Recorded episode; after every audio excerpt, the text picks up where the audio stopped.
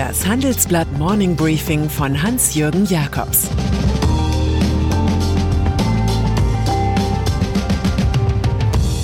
Guten Morgen allerseits.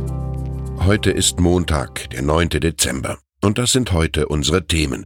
GroKo redet wieder mit sich selbst. Miele plant Revolte im Verband. Mythos Normandie-Format. Im Folgenden hören Sie eine kurze werbliche Einspielung. Danach geht es. Wir alle erleben Tag für Tag die unterschiedlichsten Gefühle. Freude, Langeweile, Begeisterung, Abneigung. Wie wäre es, wenn Unternehmen auf das reagieren, was wir fühlen und etwas verändern oder gar Neues schaffen? Erlebnisse, die uns wirklich begeistern. Sie könnten Frust in Freude, Langeweile in etwas Aufregendes verwandeln. Denn das Business der Zukunft hat Gefühle. Erleben Sie Experience Management von SAP. SPD. Nach den schrillen Kriegspfadgesängen der SPD-Indianer breitet sich nun vorweihnachtliche Marzipanstimmung über der Szenerie aus. Erleichtert über die ausgefallene Revolution auf dem SPD-Parteitag ist man sich in der Großen Koalition einig, noch vor Weihnachten im Koalitionsausschuss menschliche Wärme erzeugen zu wollen. Man hat so viel Abträgliches übereinander erzählt, dass man sich erst einmal kennenlernen möchte. Die Union macht sich dabei in den nächsten Tagen an die Aufgabe zu ergründen, wo wohl die Häuptlinge der Rothäute sitzen, bei der neuen Parteiführung, die beim On-the-Job-Training zu bewundern ist, beim intern sehr respektierten Fraktionschef oder doch bei der sozialdemokratischen Ministerriege mit Vizekanzler Olaf Scholz in der Rolle des Ritters von der traurigen Gestalt? CDU. Die CDU-Vorsitzende mit dem Klarnamen Annegret Kramp-Karrenbauer hat sich offenbar entschlossen, das GroKo-Chaos als Panzerführerin AKK zu überstehen. Sie erinnert sich derzeit nicht einmal an die Revisionsklausel im Koalitionsvertrag, die sie vor ein paar Monaten selbst öffentlich erwähnt hat. Ein klassischer Fall temporärer politischer Amnesie. Ihre größte Leistung bleibt, mit dem Rückzug von der CDU-Spitze gedroht zu haben.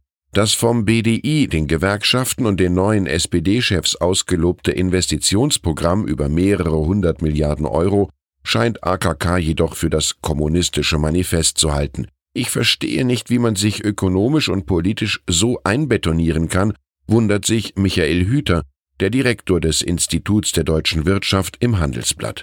Wir wundern uns mit und denken an einen alten Karlauer, kommt Zeit, kommt Ratlosigkeit. Christian Miele. Der Spross einer Gütersloher Waschmaschinendynastie will Gründer Klima und Digitalisierung in Deutschland fördern. Er hofft auf einen Greta-Moment und plant für den 17. Dezember eine kleine Revolte. An diesem Tag will Miele Partner beim Risikoinvestor Eventures zusammen mit hochkarätigen Mitstreitern bei den Vorstandswahlen des Bundesverbands Deutsche Start-ups die Chefrolle übernehmen. Der bisherige Verband habe alles ein bisschen thematisiert, es fehlte an einem klaren Profil, sagt er im Handelsblattgespräch. Man sei an einem Punkt angekommen, an dem wir uns einfach besser organisieren müssen als Branche auch und gerade gegenüber der Politik. In solchen Fällen hilft eine einfache Erkenntnis des Philosophen Heraklit, die Sonne scheint jeden Tag neu. Mit einer Rarität beschäftigt sich unser Anlagenteil, nämlich mit Astralis, der weltbesten Mannschaft im Computerkampfspiel Counter-Strike Global Offensive. Die Firma geht heute als erste Vertreterin des E-Sports an die Börse. Das Listing erfolgt in Kopenhagen, wo sich die Akteure umgerechnet bis zu 20 Millionen Euro erhoffen. Da Astralis mit kaum 20 Mitarbeitern noch sehr klein ist, lässt die Summe aufhorchen. Die Zielgruppe, männlich, technikbegeistert, jung, ist für klassische Werbung schwer zu erreichen. Dafür interessieren sich viele Sponsoren für das Genre. Auch Astralis hofft, mit dieser Erlösform aus den Verlusten herauszukommen.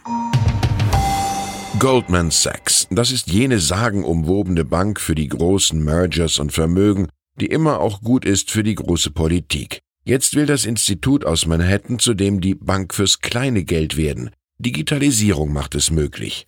Die Vermögensverwaltungsfirma United Capital die im Mai von der Wall Street Macht gekauft wurde, will im kommenden Jahr einen Robo-Advisor starten, vollautomatisierte Geldberatung für Anlagesummen ab womöglich 5000 Dollar im Jahr.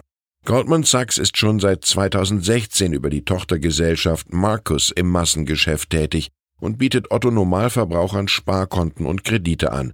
Kleinvieh macht auch Mist. Und Kleingeld ist genau das nicht Mist. Russland, Ukraine, Deutschland und Frankreich. 2014 konferierten die Staats- und Regierungschefs der vier Länder anlässlich des Jahrestags der alliierten Invasion 1944 an der französischen Atlantikküste. Seither umweht ein gewisser Mythos das Normandie-Format. Heute tritt in Paris, das nicht in der Normandie liegt, ein Quartett zusammen, das sich im Ostukraine-Konflikt sehr weit voneinander entfernt hat. Wladimir Putin, Volodymyr Zelensky, Emmanuel Macron und Angela Merkel. Besonders in Kiew und Donetsk ist die Angst groß, der bisherige TV-Komödiant Zelensky könne sich bei dieser Konferenz von den Großkalibern über den Tisch ziehen lassen. Man kann das verstehen. Wenn Politbespöttler Harald Schmidt nicht mehr auf dem Traumschiff im ZDF, sondern im Bundestag zu sehen wäre, würden wir uns auch Sorgen machen. USA. Als Akt des Terrorismus stuft das FBI eine Mordattacke in Pensacola, Florida ein.